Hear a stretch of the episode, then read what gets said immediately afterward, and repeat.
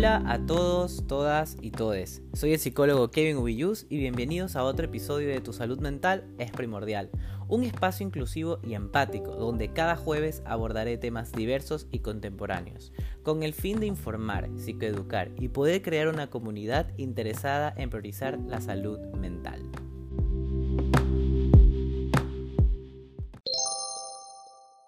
En esta ocasión tengo una invitada de lujo, colega y amiga de la casa, la psicóloga Leonor Díaz. Ella estudió psicología clínica en la Universidad Católica, es educadora de familias y parejas en disciplina positiva. Actualmente está cursando una maestría en terapia de tercera generación. Es en experiencia en escuelas y fundaciones como Global Smile, Ecuador, trabajando con niños de más de seis años, adolescentes y familias con diferentes problemáticas. Tiene una creación de talleres y charlas sobre crianza respetuosa, así también temas relacionados a psicología, mindfulness y salud mental. Actualmente trabaja como psicóloga privada atendiendo a niños, adolescentes y adultos, así como también da asesorías psicológicas a padres y madres en relación a su estilo de crianza y relaciones familiares. Con esto, de esta presentación, ¿cómo estás, Leo? ¿Qué tal? Hola Kevin, qué gusto estar aquí en este podcast. Wow, esa presentación me siento así como súper importante. lo eres, lo eres. Ay, para ti al menos. ¿Cómo te ha ido? ¿Qué tal? Excelente, la verdad es que esta es la primera vez que aparezco en un podcast, te lo comenté la vez anterior y para mí es un honor que sea el tuyo en el que esté primero. Y más que todo con este tema que nos toca tanto a todos los que estudiamos psicología. Es verdad, es verdad. Es más, muchas gracias a ti por aceptarme la invitación. Eres la primera invitada porque, bueno, este, este proyectito es reciente, entonces dije, ¿por qué no? También creo que fuiste la primera en hacer live conmigo en mi Instagram hace años. Entonces dije, tiene que ser Leo, tiene que ser Leo. Ay, además, es cierto.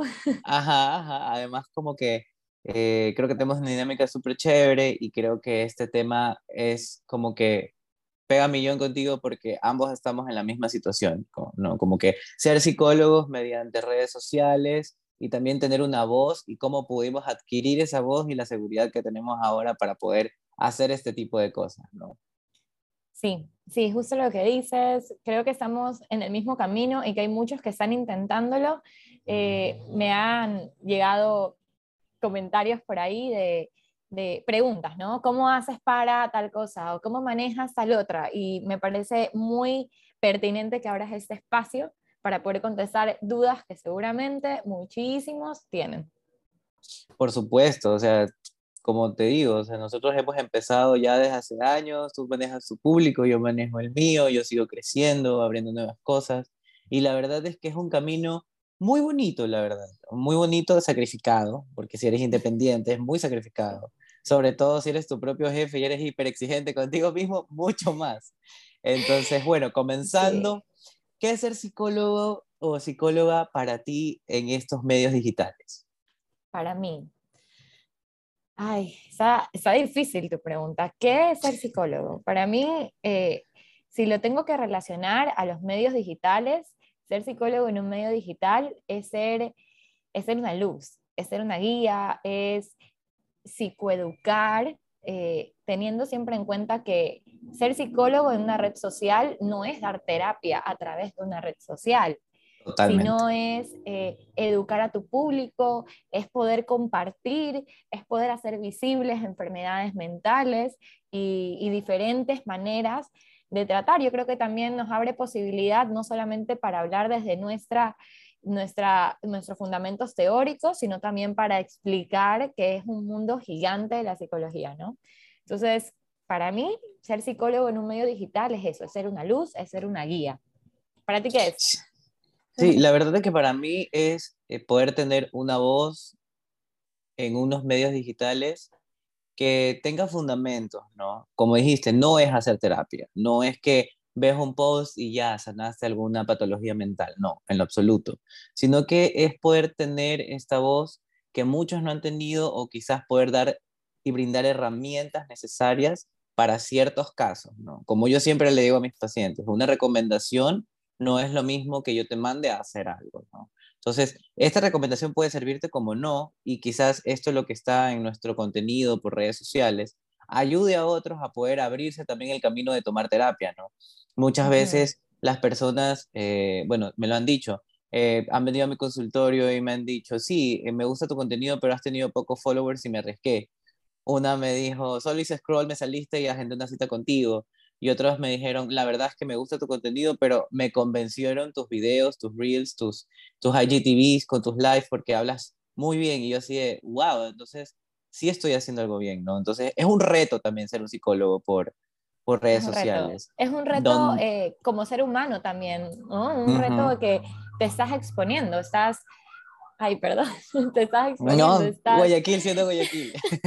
Qué vergüenza. Bueno, estás exponiéndote como ser humano, estás exponiendo eh, parte de ti y una parte que al menos cuando yo empecé en, en, el, en mi Instagram, yo todavía no tenía totalmente definida. ¿Quién soy yo como psicólogo? Que no es lo mismo de quién soy yo como Leonor, pero ¿dónde está el punto medio? ¿Cómo hago este, este mix?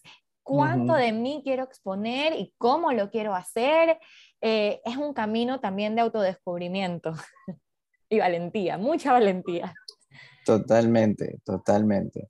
Y sí, la verdad es que, como dices, ¿no? Cuando uno inicia este trabajo, porque es un trabajo, ¿no? O sea, si uno no se lo toma en serio también, uno no puede llegar como que a lugares o a personas o quizás un poco más lejos, ¿no? Porque ahorita existe una gama completa en redes sociales de profesionales, no solo psicólogos, sino de médicos, eh, de servicios de administración, entre otros.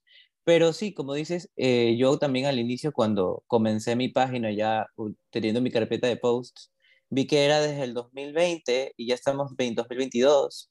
Yo la inicié casi que a mediados y digo, wow, voy a tener dos años y recién ahora creo que puedo encontrar tres palabras que me definen como profesional. Qué bien. Y digo, wow, o sea, me ha tomado dos años de mi vida poder saber a dónde voy, con qué público quiero trabajar, con qué edades eh, puedo trabajar muy bien y me siento cómodo, cómo puedo ayudar a otros y saber que ahora tengo más concepto de cómo soy como profesional y hago esa división también en lo personal, ¿no?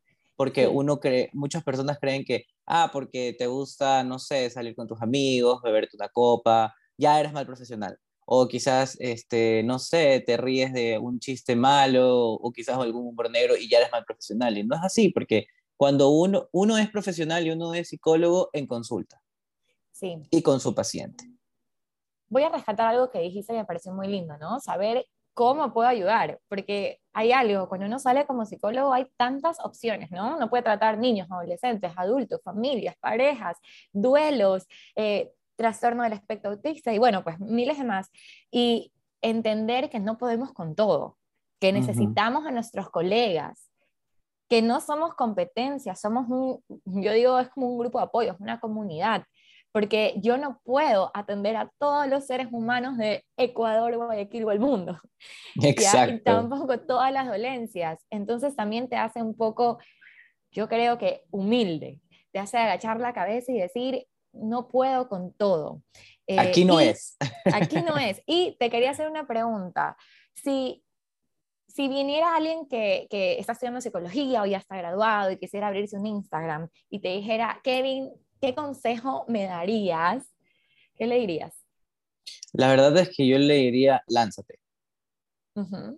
Hazlo con las herramientas que tienes, no esperes, porque la verdad es que cuando uno sobrepiensa las cosas y no se lanza, y la tiene ahí, ahí, ahí, ahí, y la piensa y la medita, eso se posterga. La verdad es que eso me pasó a mí de, con el podcast, ¿no? Yo lo, desde que salí dije, bueno, puedo hacer un podcast, soy muy bueno hablando, tengo muy buena expresión, dicción, todo lo demás, ¿no? Pero no me atrevía, no me atrevía y era como que, bueno, ya tengo Instagram, ya conquisté el mundo de las redes sociales y no es así. Entonces yo le diría, ¿sabes qué? Lánzate porque en el camino vas a aprender. Eso sí, te has definido como que de qué corriente quieres hablar, qué, cuál es el contenido que vas a manejar, cómo va a ser tu, tu presentación, tu vocabulario, también a qué personas te diriges, segmento un público que son cosas como muy básicas para poder saber hacia dónde quiero ir en una red social y qué quiero transmitir. Pero de ahí, a, mí lo que me sirvió fue lanzarme, tirarme al vacío y desde ahí poder ir construyendo. Sí. Bueno, yo creo que si a mí me, me hicieran la misma pregunta, yo le diría eh, que por un lado vea cuentas, vea, consuma mucho contenido en Instagram y vea gente que lo inspire y que él aspire o ella aspire a ser como.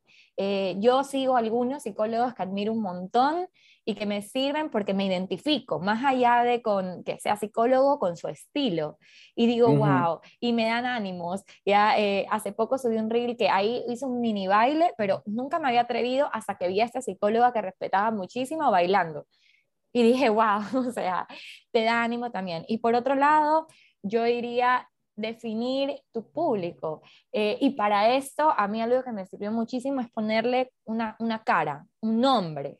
Yo no le estoy hablando a, a, gente de Instagram, yo le estoy hablando a Marta, a Kevin, a Leonor, a Pepe, que tiene tal edad, que tiene tal problema. Entonces, eso hace muchísimo más fácil eh, la comunicación, porque como tú dices, eh, tienes que, más allá de tener buena adicción o tal vez tener las ideas claras, tienes que saber a quién te estás dirigiendo para que esas personas lleguen a ti. Es verdad, es verdad. Y esto en marketing se llama el buyer person, ¿no? Como que tener una persona que consuma y compre tu producto.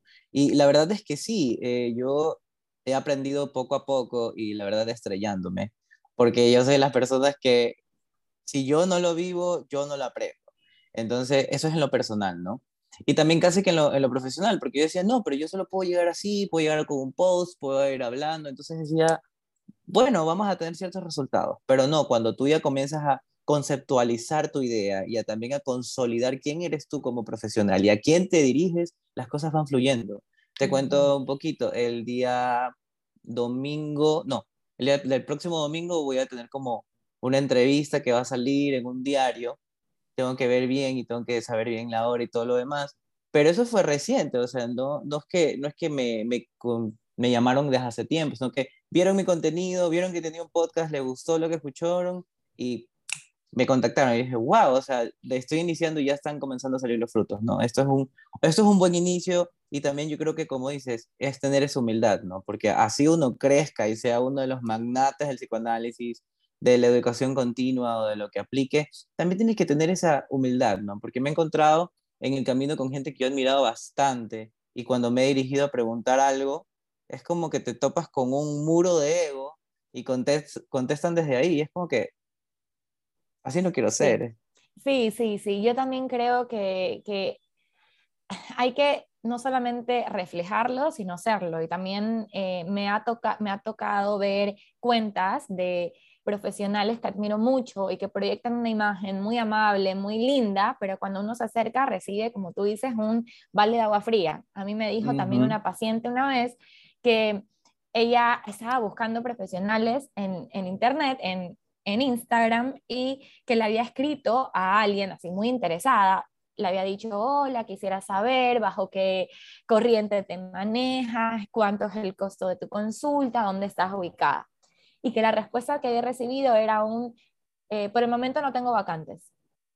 Y ella se había quedado como, o sea, lo entiendo, pero me hubiese gustado un, buenos días, ¿cómo estás? Mira, te comento, eh, por el momento no estoy aceptando. Entonces, yo creo que también em, hay que ser muy cuidadosos y estas experiencias nos dan para decir cómo yo quiero ser.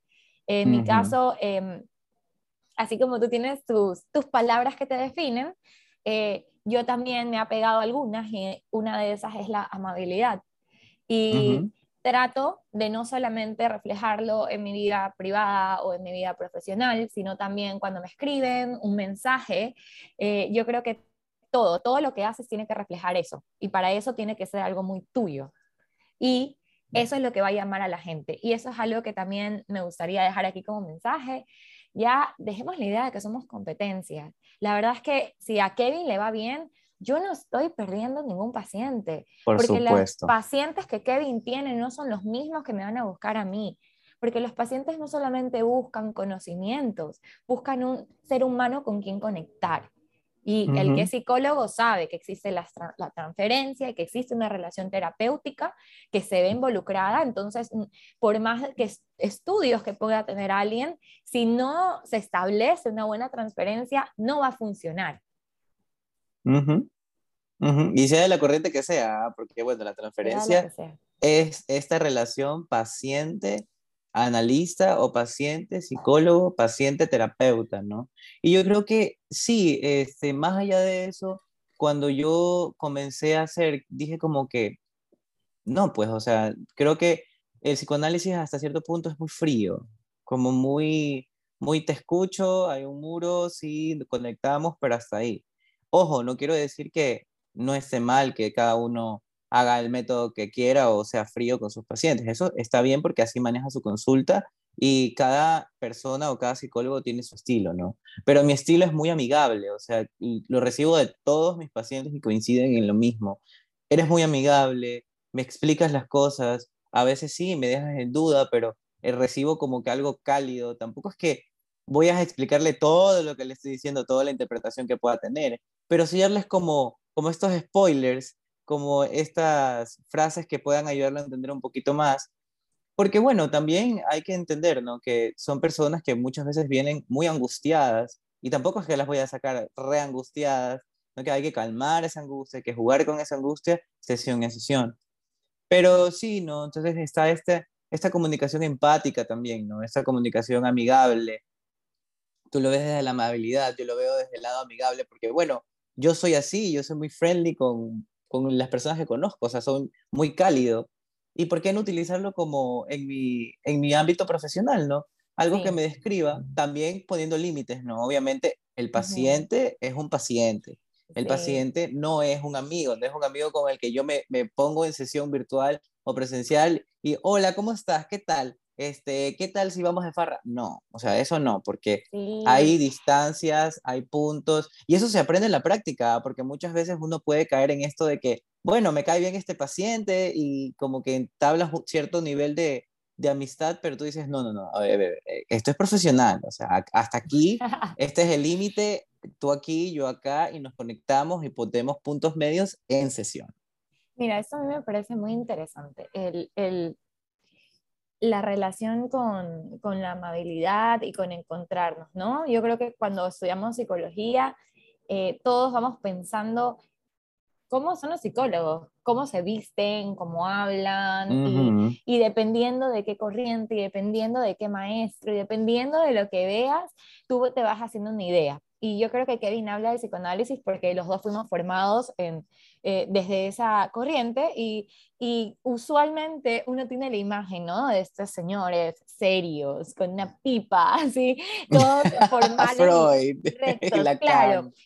Que cuando uno los lee y, y se apasiona por eso, eh, uno dice, wow, no es como tu ídolo y tú quieres crecer y ser así.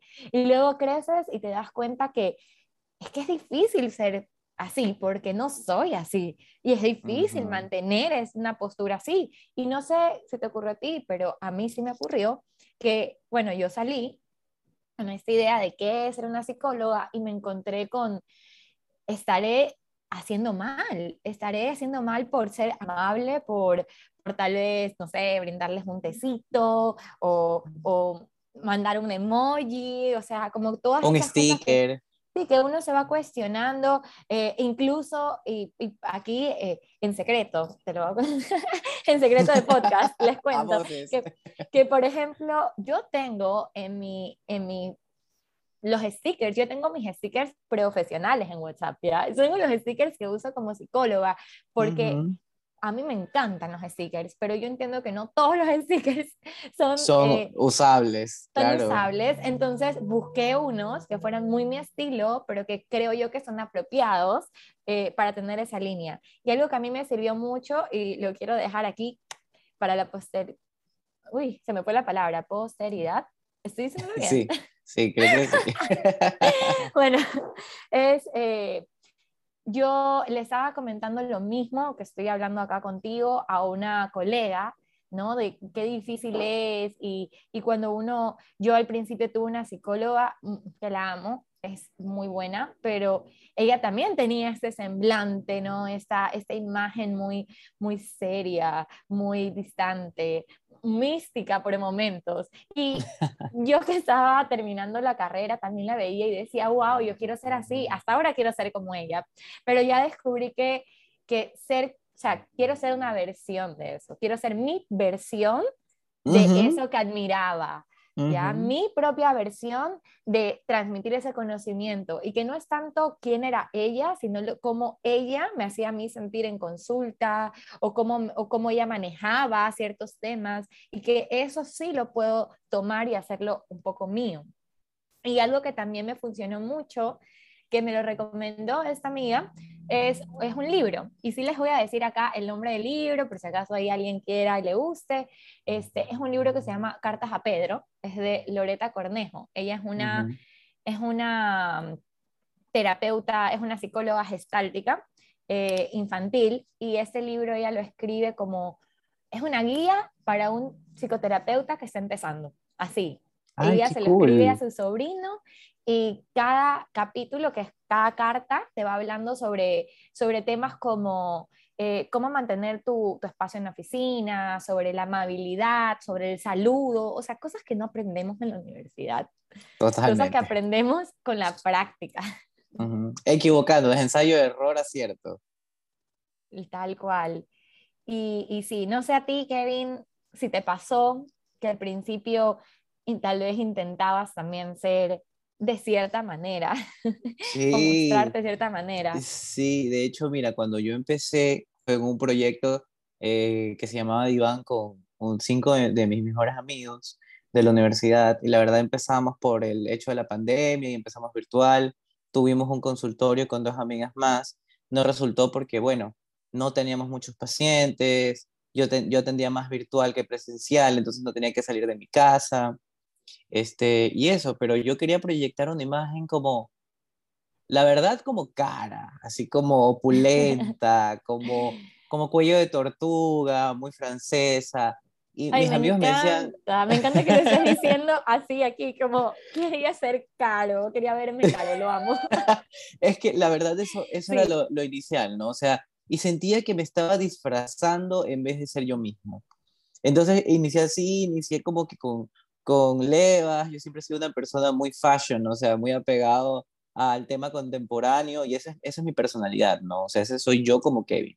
Pero yo también entendí de que tenía que tener mi propia versión como profesional, ¿no? Entonces, hablando del semblante, hablando de quién soy y tener un mix de eso, porque no es que no nos separamos por completo de quiénes somos, sino que somos una versión de nosotros mismos. O sea, este, por ejemplo, yo siempre me molesto con, este es un Kevin psicólogo, entonces estoy vestido con una camisa, un pantalón, unos zapatos bonitos, peinadísimo, y ahí salgo, ¿no? Pero no, no dejo de ser Kevin, solamente que es una versión de Kevin. Y es ahí donde yo dije, no, luego fui evolucionando, fui evolucionando y ahora, ¿no? Ahora soy creo que la versión máxima que he querido ser. Ahora, ahora puedo decir que soy ese profesional, ajá, por ahora. No sé si más adelante cambie, no sé si más adelante tenga otra, otro semblante. Bueno, estoy estudiando otra carrera, quizás eso me ayude también a, modificar un poco mi semblante.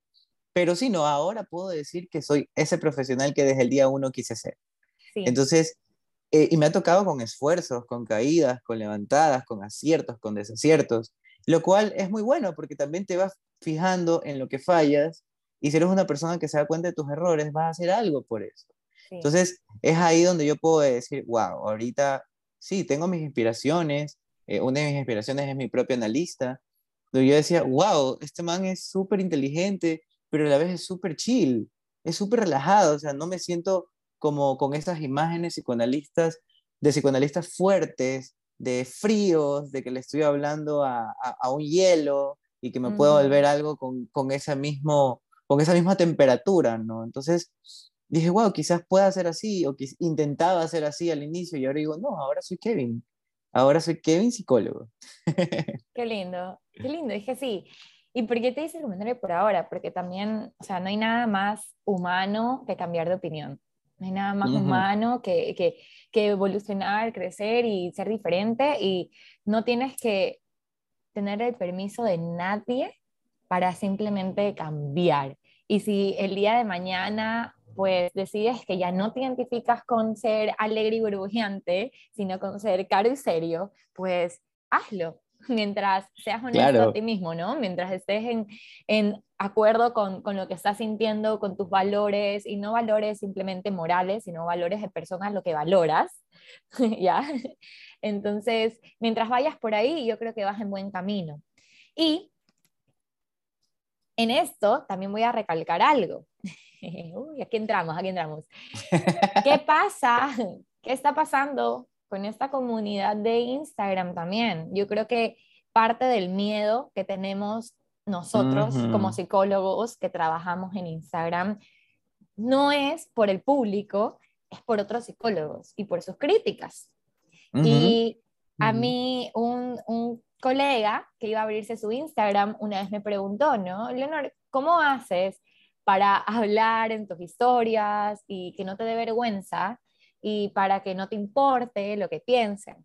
Entonces yo le decía que, a ver, vergüenza, primero que vergüenza siempre hay, ¿ya? Ustedes ven la historia, pero detrás de esa historia hay 20 grabaciones, 10 equivocadas, 40 con carecos, o sea, así, ¿ya? Eso es así y, no, pero la vergüenza hay que trabajarla también, hay que decir, ok, ¿a qué tengo vergüenza, no? Un poquito, ¿por qué? Si estoy hablando algo, eh, y una vez iba a hacer un live y estaba muy nerviosa, uno de mis primeros lives, y me acuerdo que yo le estaba diciendo a mi mamá, y mi mamá me decía, pero si tú hablas de eso todos los días, y fue como, oh, wow, sí, ¿no? O sea, todos los días hago esto, ¿por qué me da tanto miedo hablar de algo que es lo que hago?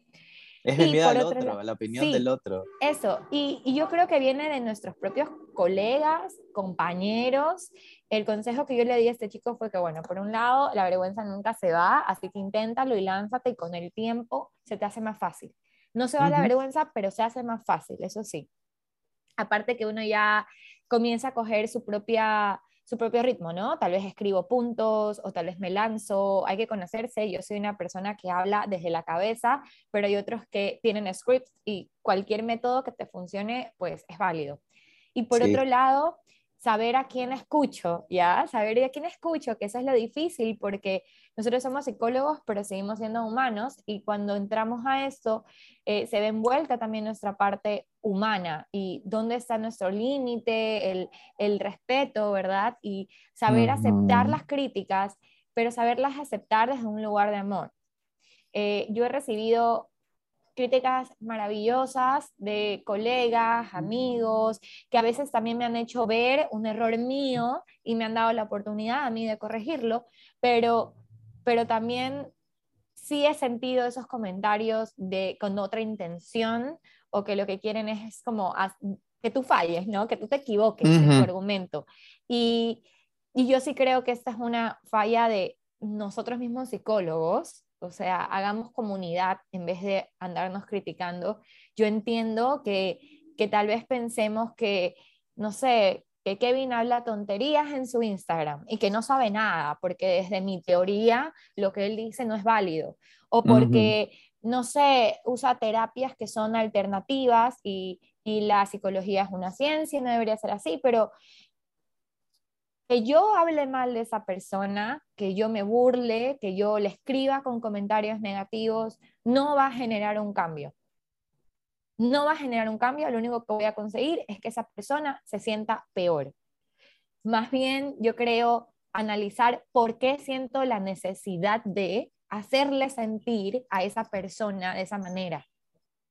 y si mi intención honesta es no, es que necesito decirle algo que A o B o C está mal, entonces también puedo hacer una crítica más constructiva que siempre son bienvenidas. Y para los que se vayan a abrir alguna cuenta profesional, saber que eh, estás abriendo una cuenta, estás abriendo un espacio donde te van a mandar mensajes, donde no todo el mundo eh, le vas a gustar, pero no importa porque tu contenido no es para esas personas, son para las personas perdón, son para las personas que quieran estar ahí y que conecten con eso. mira, de hecho tienes toda la razón, porque igual yo creo que también he estado en esa posición de criticar otras teorías porque no es psicoanálisis. Y luego evolucioné como persona y dije, no, o sea, uno tiene que entender de que si a otro le sirve lo que ese psicólogo está hablando, genial. Obviamente que hay buenos profesionales y hay malos profesionales. Hay de todo. O sea, hay de todo. Pero como dices, ¿no? Saber a quién escuchamos, saber qué tomamos y también saber qué desechamos. Porque cualquier persona puede venirte a dar una opinión. La cuestión es si la tomas o no. Y también, como, como dices, ¿no? Este miedo también es exponerse y poder decir, por ejemplo, una palabra como todes, o usar el lenguaje inclusivo, que es lo que yo estoy tratando de hacer ahora, porque una de las palabras que me definen es la inclusión, el ser inclusivo. El primer video que subí recibí insultos, pero así, muy, muy heavy, eh, que no las puedo decir acá, y me bajoné bastante, y, y, repensé y le dije a la chica que me está ayudando con mis, con mis redes, le dije, mira, me pasó esto, le pasé el capture, y me dijo, no puedo creer que la gente por una palabra venga a decir o, tenga tanto odio, ¿no? Entonces le dije, sí, y ahí entendí y dije, no, esto no es mi problema. Yo lo estoy utilizando desde un puesto mío y de, dirigiéndome a una comunidad o a las personas diversas. No me estoy dirigiendo a todo el público. Esto no es un contenido para todos. Entonces dije, el problema no es mío. El problema es del otro, que si el otro le choca o le hace ruido esa palabra, pues bueno, y saca odio, entonces, ¿qué hay ahí? Sí. ¿Qué hay ahí? ¿Qué hay en esa crítica negativa? ¿Por qué hace esa crítica negativa? Y no es mi problema. O sea, no es mi problema porque sé que la estoy haciendo bien y todo lo que hago es profesional y desde una posición en la cual me ha costado adquirir. Entonces, como dices, ¿no? Sí, estas críticas negativas muchas veces son del público, pero también dentro de nuestra misma comunidad, ¿no? Yo creo que deberíamos empezar a hacer alianzas en vez de poder criticarnos o decir, no, eso no sirve.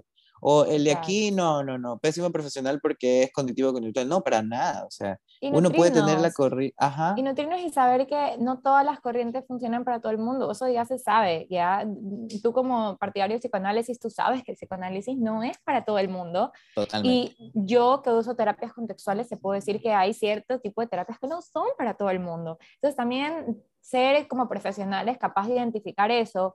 Y ojo para los que no sean psicólogos y están escuchando el podcast, sí, tener mucho cuidado con también lo, con lo que consumimos. Hay muchas personas que no son profesionales de la salud mental. Y que, hablan de salud mental. Y que hablan, ¿ya? Un influencer, un coach, un, eh, no sé, un nutricionista, hablando de temas de salud mental, no es su campo. No lo es, no han estudiado, es una carrera Hoy justamente vi eh, una denuncia que hacía una chica que tiene muchos seguidores porque otra chica que tiene una certificación en disciplina positiva, yo tengo la certificación y yo les puedo decir que sí, cualquiera puede hacer una certificación en disciplina positiva, no necesita ser un profesional de la salud mental. Ojo con eso, ella había plagiado todo el contenido de la cuenta de esta chica, incluso los cursos, y daba sesiones uno a uno como si fuera profesional de la salud mental.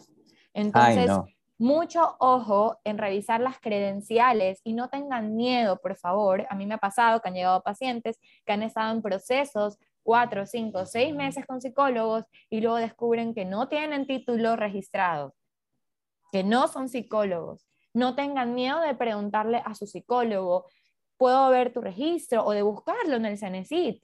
O sea, seamos también responsables con eso y no creamos en todo lo que vemos en las redes sociales, porque cualquiera puede copiar contenido, cualquiera puede leerse un libro, pero no cualquiera tiene los estudios, la formación y la ética que se necesita para ese trabajo. Sí, de hecho sí, yo creo que lo que yo le digo a mis pacientes antes de iniciar terapia es que esto es un espacio ético, moral, sin, sin este, sin etiquetas, sin poder juzgarlo y también profesional. O sea, ¿qué me refiero con todo esto? De que tengo el saber y que también lo que se habla aquí se queda aquí. Porque también uno puede decir, no, es que, ah, el, psicólogo tal dijo tal cosa en sus redes. No, quizás uno pueda hablar de ciertos pacientes, pero hay ese código ético, ese código profesional que no permite avanzar más allá, sino que, bueno, explicar ciertas cosas. Pero no es que voy a hablar de tu, de tu caso o voy a exponerte ante, ante una red social y exponer tu vida, porque para nada, en lo absoluto. y, como, y como dices, no, hay que ser responsables con el contenido que nosotros consumimos, porque hay una gama entera de personas que no saben de que hablan de salud mental y es como que, ¿por qué hablas de salud mental si en realidad no tienes ese conocimiento, no? Yo creo que eso es engañarse a uno mismo y luego engañar a los demás. Y no se debe hacer, porque igual en las redes sociales existe de todo. Y no es que nosotros somos los mejores o los on tops, no, para nada, pero que quede claro en este podcast que cada cosa que se hace, tanto el honor como Kevin en sus redes, eh, viene desde un puesto profesional, o sea, viene desde una posición donde se lee, donde es meditado, donde es filtrado por uno mismo. Yo creo que el mejor crítico para avanzar es uno mismo. ¿Cuántas veces? Toma tanto tiempo, ¿no, Kevin? Tanto tiempo, tanta planeación, tanto pensar en, en, en, ustedes, ¿no? En lo que quieren consumir, en lo que necesitan escuchar, en lo que está pasando en el mundo.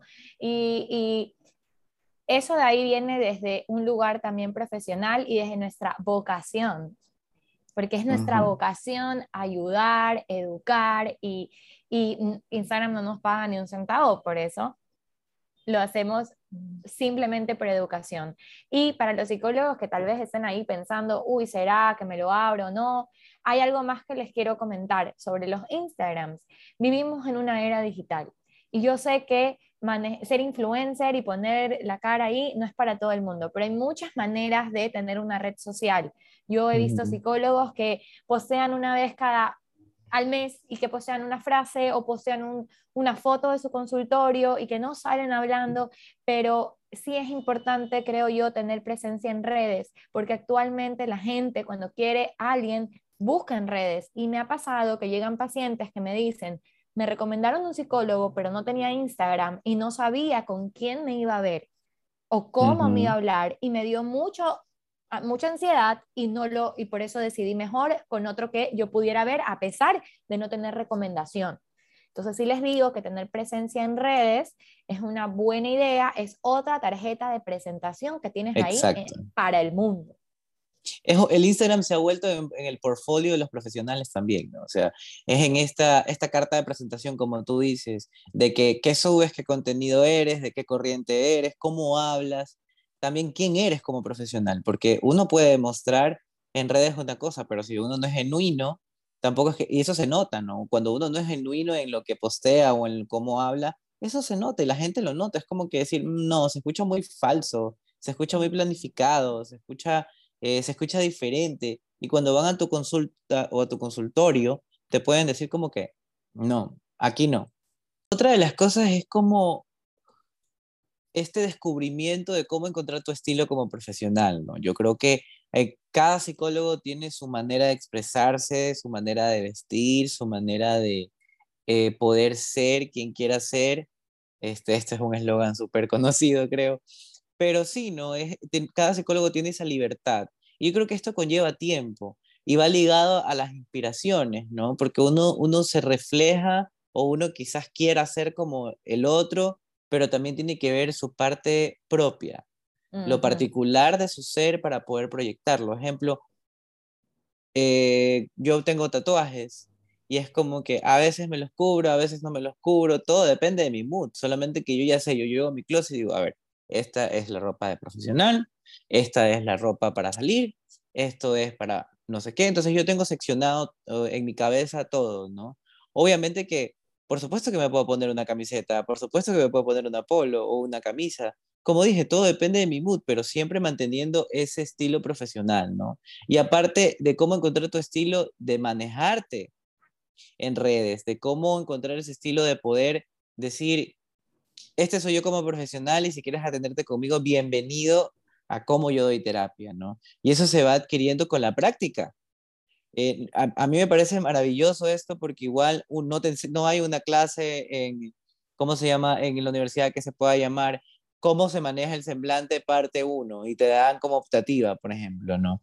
No, eso no te lo dan, eso lo aprendes tú en el camino que tú vas formando como profesional y con tus pacientes, ¿no? También con el público que tú manejes, porque muchas veces he visto colegas que utilizan este, mandiles, utilizan scrubs que son de médicos, y está bien, si ellos lo quieren utilizar, está bien. Y, si es como una especie de uniforme, mejor. Sí, justo te iba a decir eso. Bueno, en mi caso, yo cuando empecé a trabajar como psicóloga, mis primeros trabajos fueron en, en colegios, en instituciones educativas, porque eh, tampoco es que me gradué y dije, ah, ya, estoy lista para mi consulta. Y respeto muchísimo al que se haya atrevido a eso, porque creo que es un acto de valentía, eh, es un acto de auto autovalidación, el decir, ok, me siento lista para lanzarme a dar consultas. Eh, hay quienes, como yo, que nos toma un poquito más de tiempo.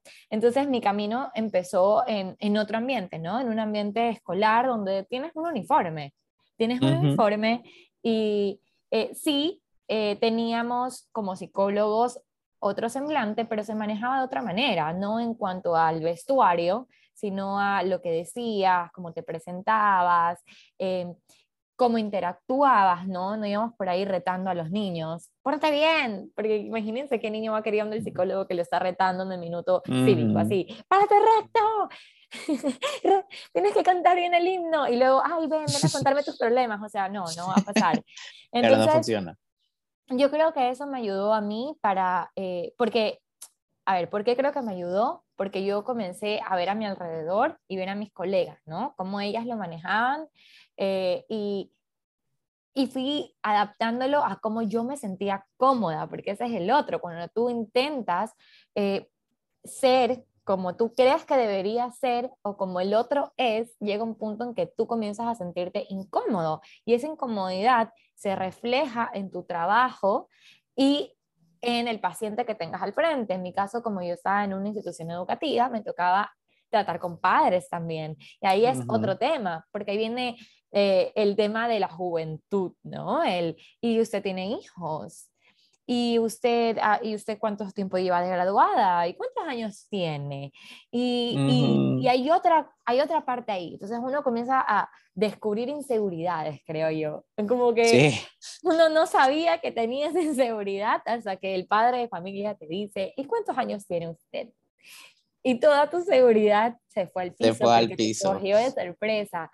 Y toma tiempo eh, poder pararse firme y poder decir, sabes que no, no tengo hijos, pero yo no estoy aquí para hablar desde la experiencia, estoy aquí para hablar desde mi formación, que es distinta.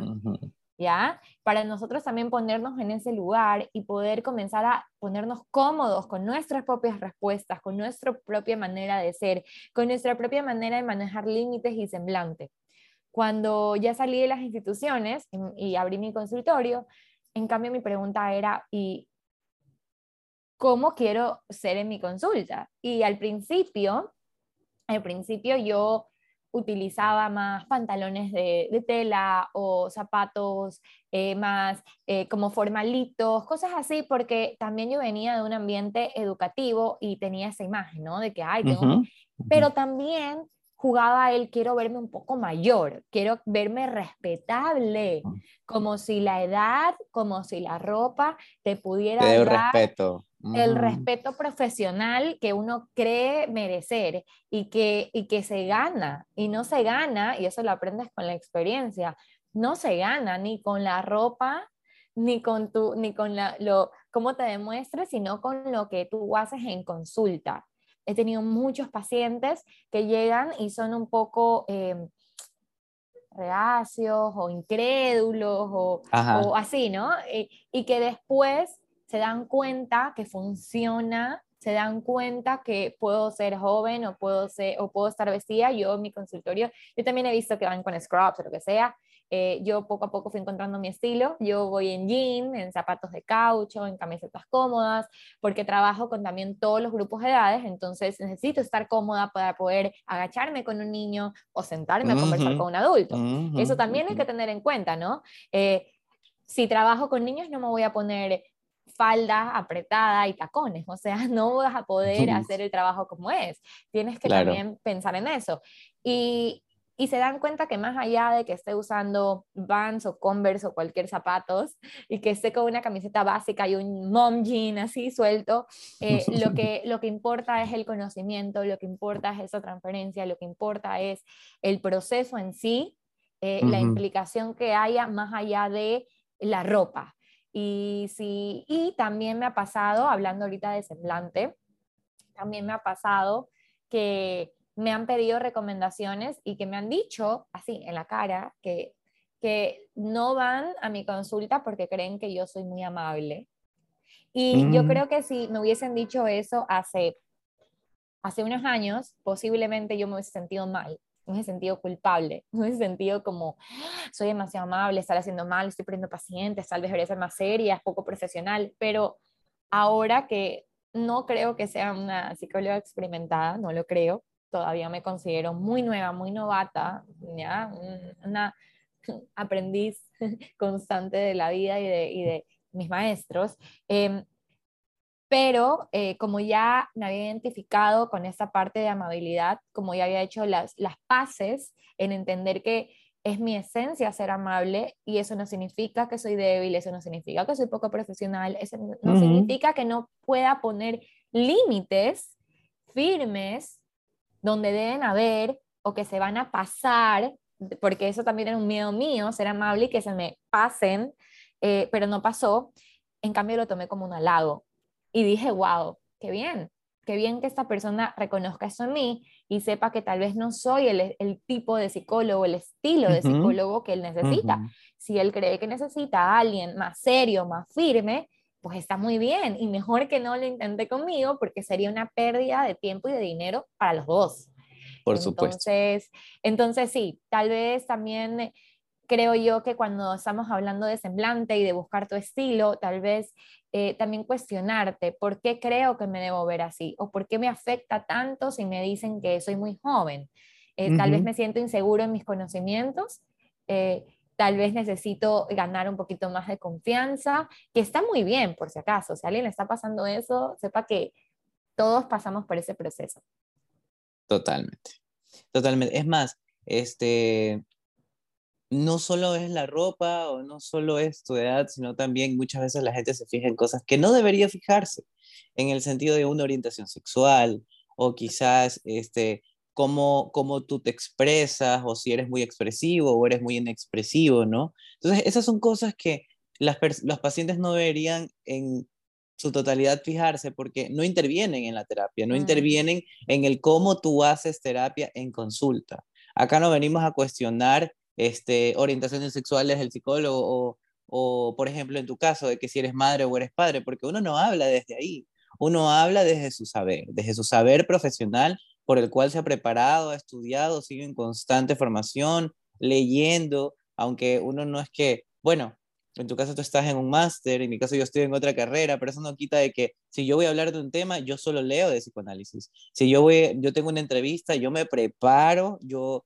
eh, armo un, un, ensayo y eso ya ha, sido algo muy mío, ¿no? Y a mí me sirve porque yo tiendo como a divagar entre mis ideas y no tener como un, un orden. Entonces a mí me sirve esto de aquí. Otra de las cosas también, yo lo entendía, ¿no? Al inicio sí, como yo trabajé en una empresa y yo tenía que dar charlas, conversatorios, me manejaba en un ambiente muy corporativo, mi semblante cambió totalmente, o sea, mi semblante era muy formal era una, y hasta mi manera de hablar, de expresarme era como, ¿cómo está? Buenas tardes, eh, necesito hablar con el gerente de recursos humanos, y teníamos reuniones y nos sentábamos y hablábamos, y yo me sentía muy bien, no me sentía como grande, como adulto, dije, wow, este es mundo.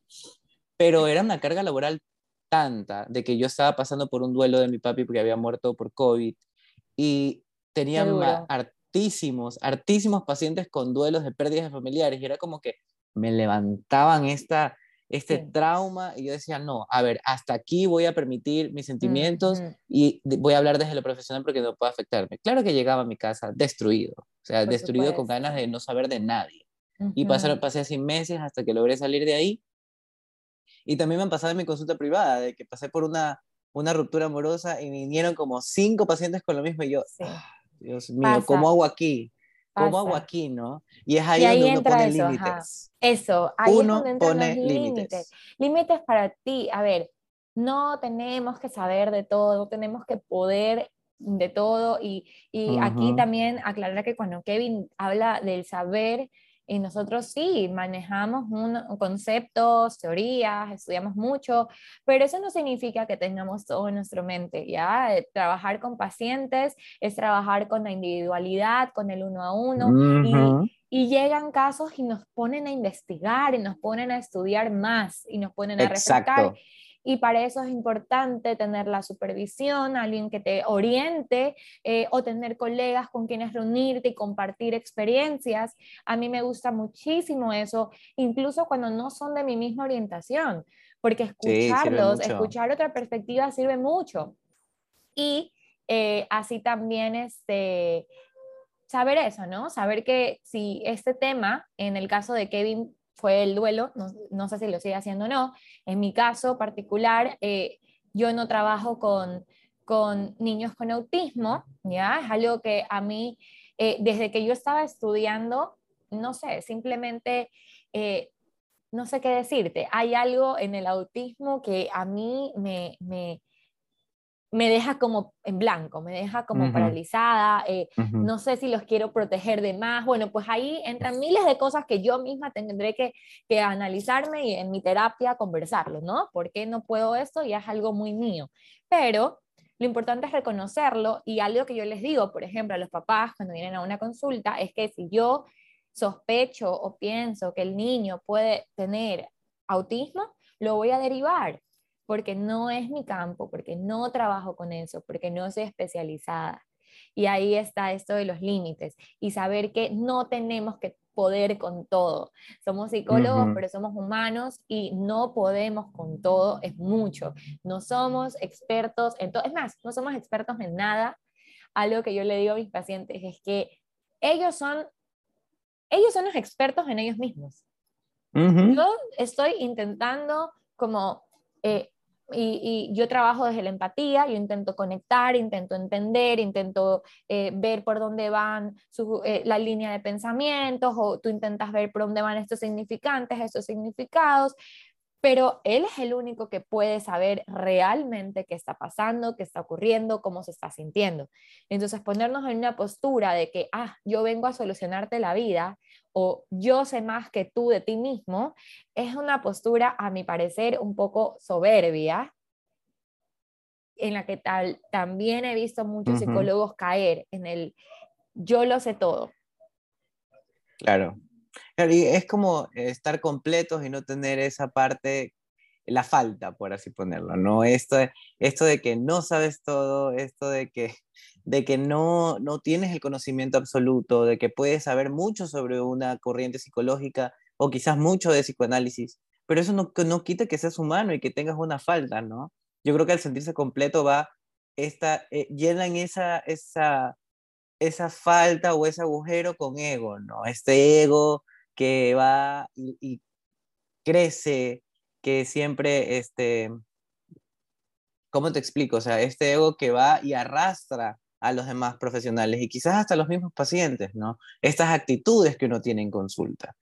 Y eso también hay que manejarlo, ¿no? Yo también me equivocaba, a veces doy una muy buena interpretación y se me ha salido y luego digo, wow, ¿por qué lo dije? Como que, qué buena interpretación, ahí lo vamos a dejar. Y digo, no, eso no se hace en consulta, o sea, ¿qué, qué haces? Y, y, me, y, me, pongo a analizar y me pongo a ver y créeme que en lo personal soy muy autocrítico, muy, muy autocrítico. Mi podcast lo escucho y lo escucho y lo escucho y lo escucho y lo escucho y digo, no, aquí hay un corte, aquí hay mucho silencio, aquí la voz se me escucha muy baja, aquí la voz se me escucha muy alta, no mantengo el nivel. Y, y créeme que a veces mis amigos me dicen, oye, cálmate, que está increíble, me encanta cómo te expresas, pero relájate. Y yo, no, no, es que esto tiene que mejorar y mejorar. Y es verdad, o sea, muchas veces cuando tú eres tu propio némesis, tú te pones las, tus propias expectativas, pero también eres muy autoexigente. Entonces hay que aprender a relajarse, que es poco a poco, es un progreso. Y a los nuevos psicólogos, si les sirve esto de que son, tienen las mismas características de ser muy autocríticos y repensar todo, muy overthinkers,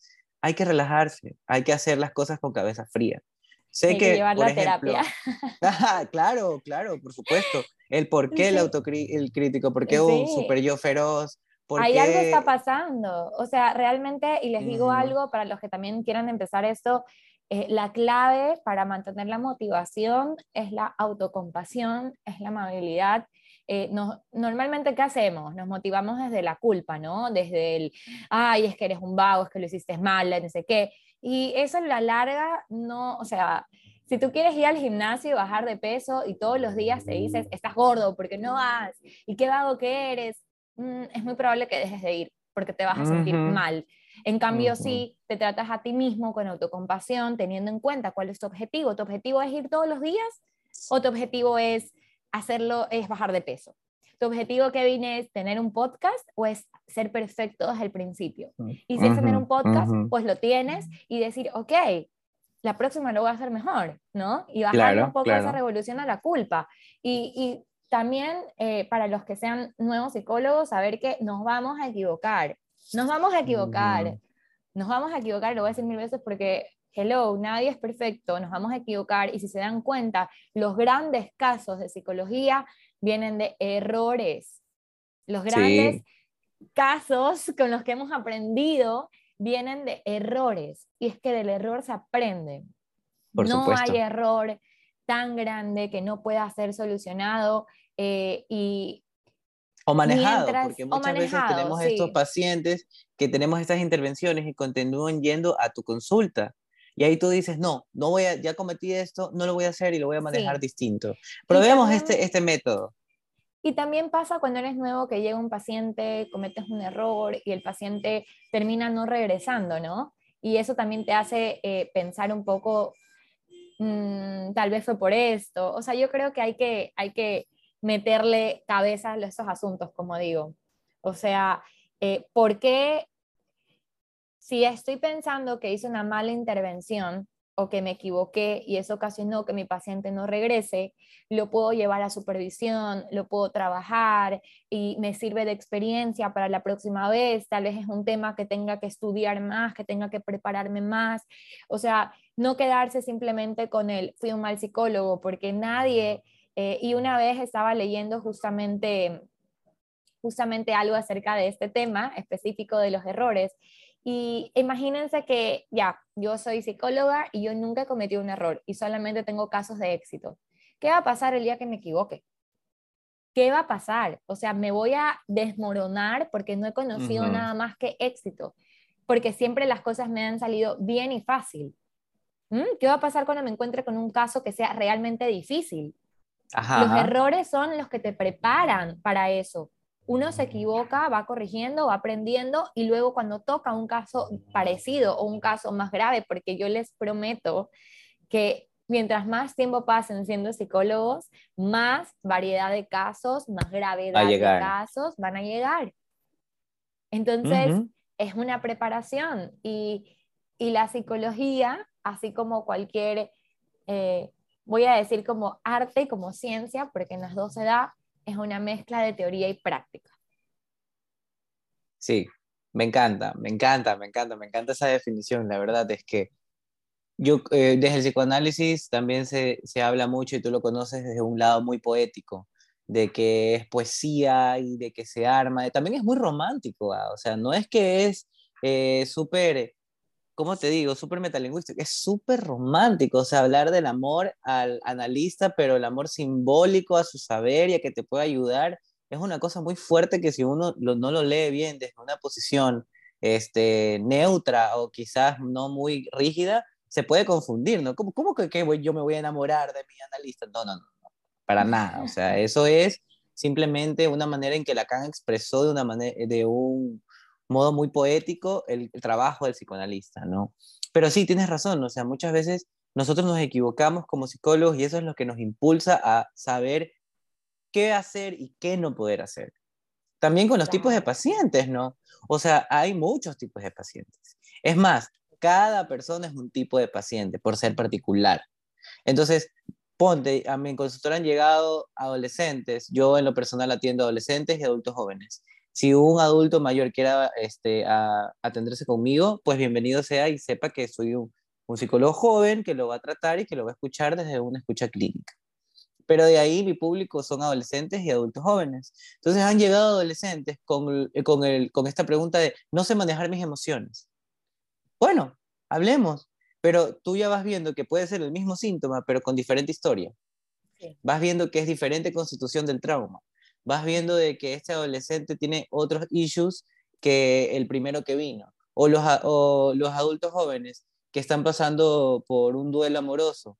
Sí, es verdad, los, los dejaron o cortaron una relación, pero es diferente la situación, ¿no? Cada uno maneja su síntoma de una manera muy particular. Y yo creo que esta palabra particular es súper utilizada y yo creo que es bien utilizada, porque si uno no ve al sujeto de una manera particular, sea la corriente que sea, porque podemos tener 500 métodos, pero uno tiene que ver lo mejor que funcione para el paciente, o sea, la clínica que funcione para el paciente de acuerdo a su historia, su síntoma y su constitución.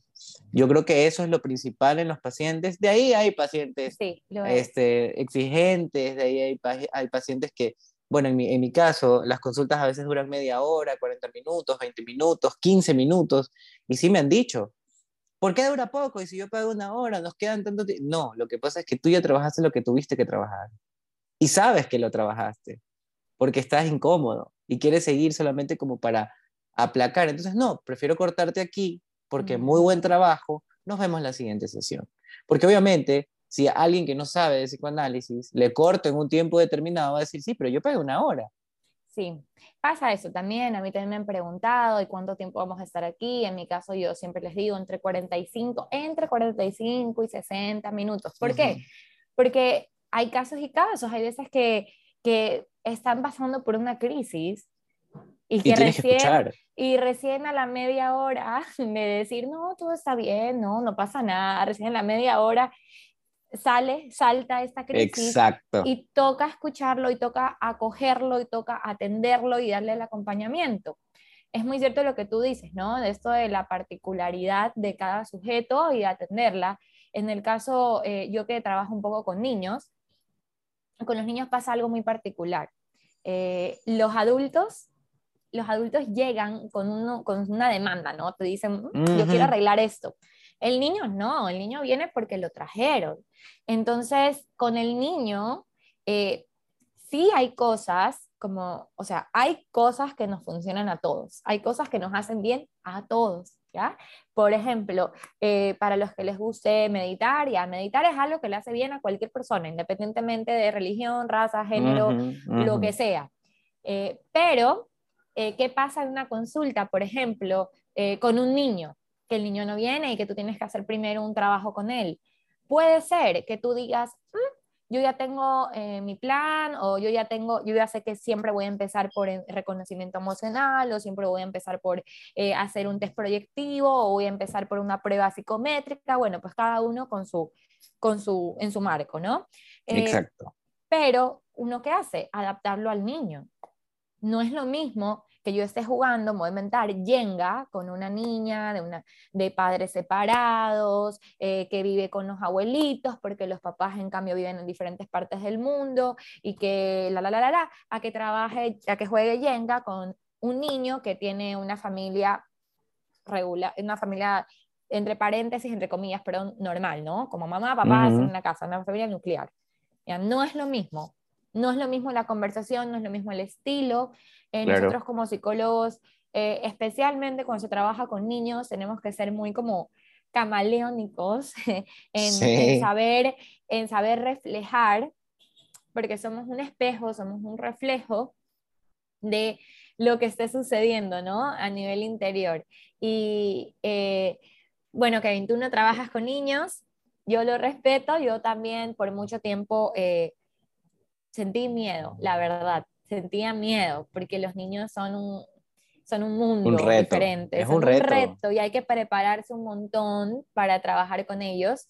Eh, y es un doble trabajo también, como porque no solamente implica la escucha, implica poner el cuerpo, implica eh, eh, poner tu mente en una mentalidad infantil, que ya no somos. Entonces, es rebajarte también de ese semblante de, de psicólogo, de, de saber a poder involucrarte en el juego y a tener esas, ¿cómo te digo? Esa, esa perspicacia y pesquisar las palabras correctas para poder decirle algo a un niño. El vocabulario o el entendimiento o el lenguaje no es lo mismo con un niño, con un adolescente, ni con un adolescente que con un adulto. Para nada, para nada. Y sí te entiendo, porque bueno, yo tuve mi experiencia de prácticas con niños, me fue muy bien, me gustó el trabajo, pero ya yo ya pude elegir qué quería, qué público quería, ¿no? Y es como que dije, me gusta la adolescencia porque es esta, este, este mundo donde el sujeto está, le está doliendo lo que está pasando.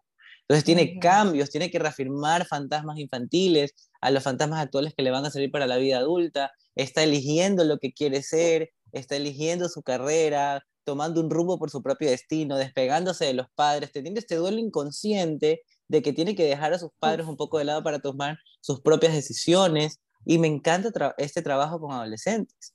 Y también me encanta porque a mí me permite ser muy versátil con mi imagen. O sea, puedo ponerme una camisa, puedo ponerme una camiseta y es más, mantengo esa juventud que me encanta, ¿no? Eso, eso también es algo muy propio. Esa juventud que me caracteriza, no por solo parecer muy joven o por solo vestirme quizás con Vans o Adidas, no, para nada, sino es esta juventud que también me permite poder abordar a jóvenes y también a adultos jóvenes, ¿no? Hay adultos jóvenes que son, que parecen, wow, señores de 40 años en mentalidad o quizás en comportamientos, y hay otros que son menores a lo que aparentan ser, ¿no? Entonces, qué bueno que haya esta, esta segregación de también en qué trabajar y en qué no. Porque, bueno, tú eres una, una psicóloga muy amplia, la verdad es que es un trabajazo. O sea, Sí, no pero hay otra palabra. Pero como te digo, o sea, parece, parece que fuera mucho, porque yo trabajo con niños, adolescentes, adultos, con familias también, parece que fuera mucho, pero en realidad no trabajo todos los temas. Y ahí es cuando también comienzas a segregar. Como dije, yo no trabajo con niños autistas, entonces yo no acepto cualquier caso. Eh, se hace una evaluación y de ahí se va derivando, pero también eso, o sea, yo no trabajo con psicosis eh, y hay ciertas particularidades que yo no hago. Entonces, aunque parezca, wow, trabaja con todo el mundo, en realidad no, porque en realidad tal vez en edad no me he segmentado tanto, pero sí en, en cuáles son como mis fortalezas y, y cuáles son los temas que yo prefiero que lo trabaje otro profesional porque no es mi campo. Eh, yo creo que definitivamente uno no importa la edad que tengan los pacientes, es maravilloso porque uno aprende, uno aprende, se vuelve más humano, se vuelve más empático, eh, la escucha, la escucha activa se va afinando y se va mejorando con la práctica, es la única manera de, uno poder eh, ser mejor profesional.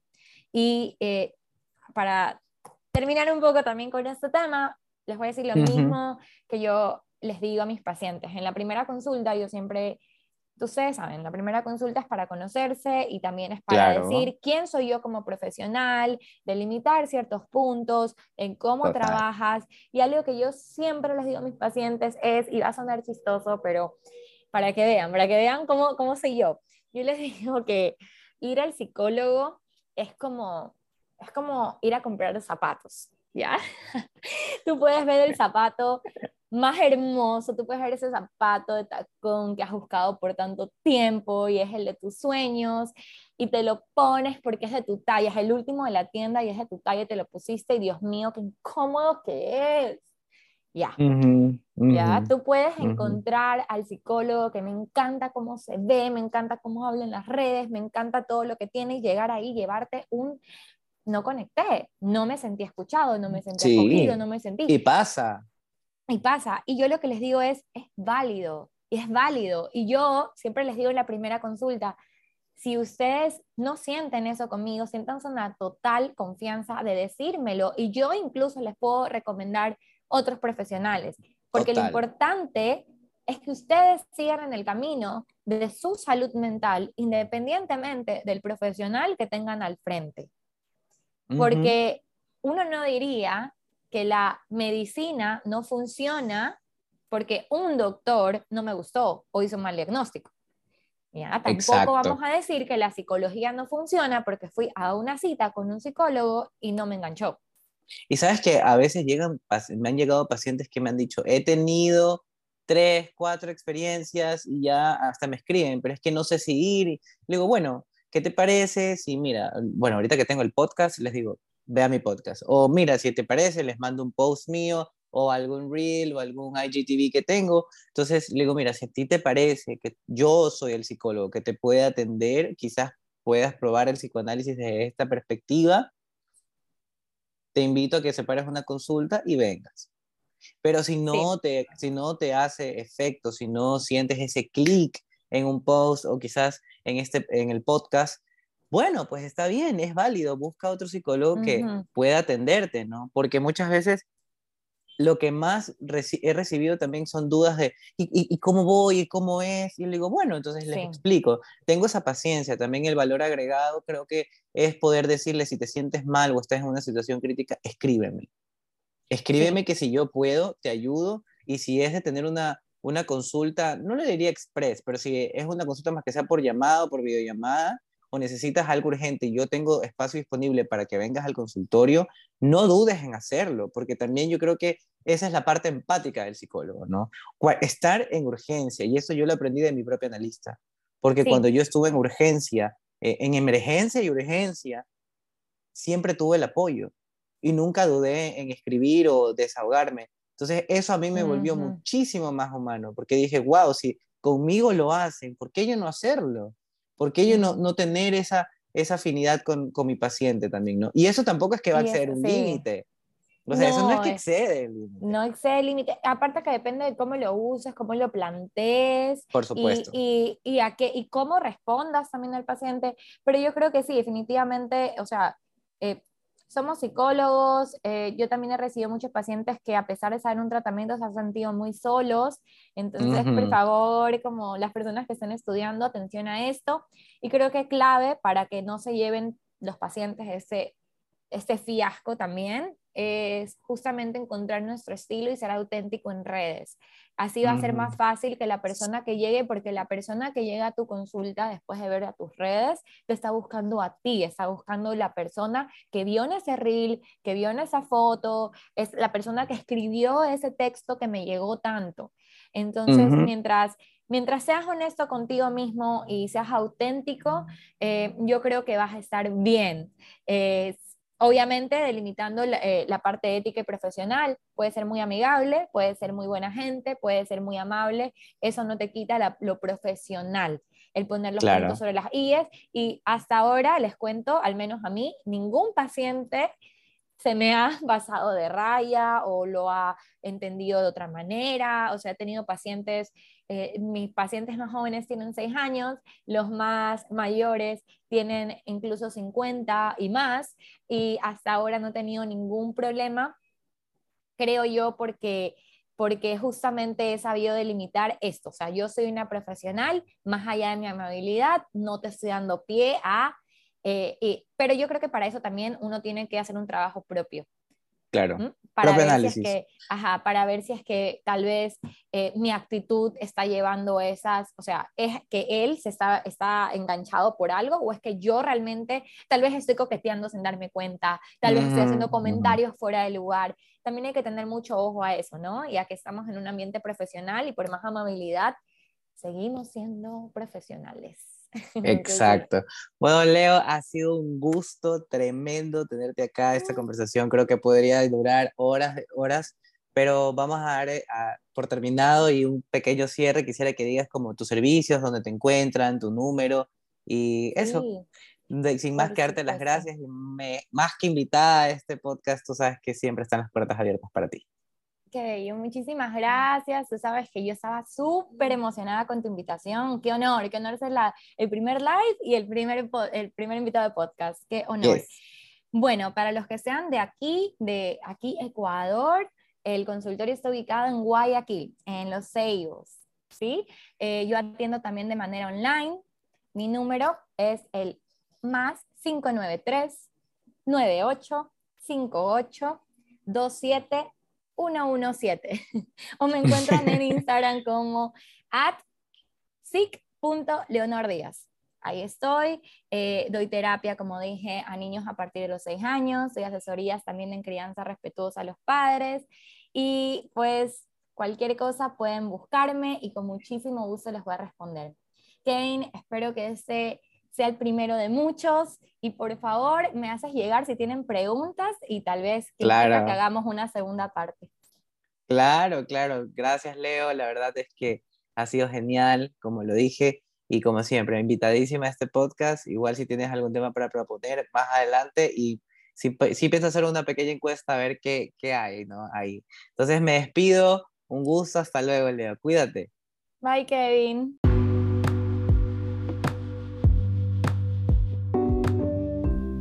Este episodio llegó a su fin.